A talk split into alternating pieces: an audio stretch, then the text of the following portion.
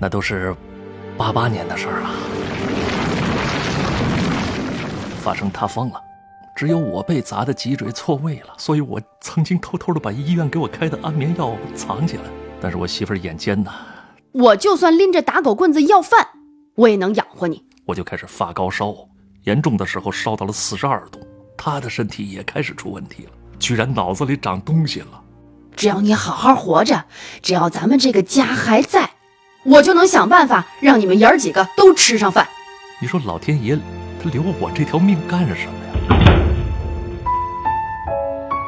二十五岁高位截瘫，二十九年贫病交加，是谁给了他生存下去的动力？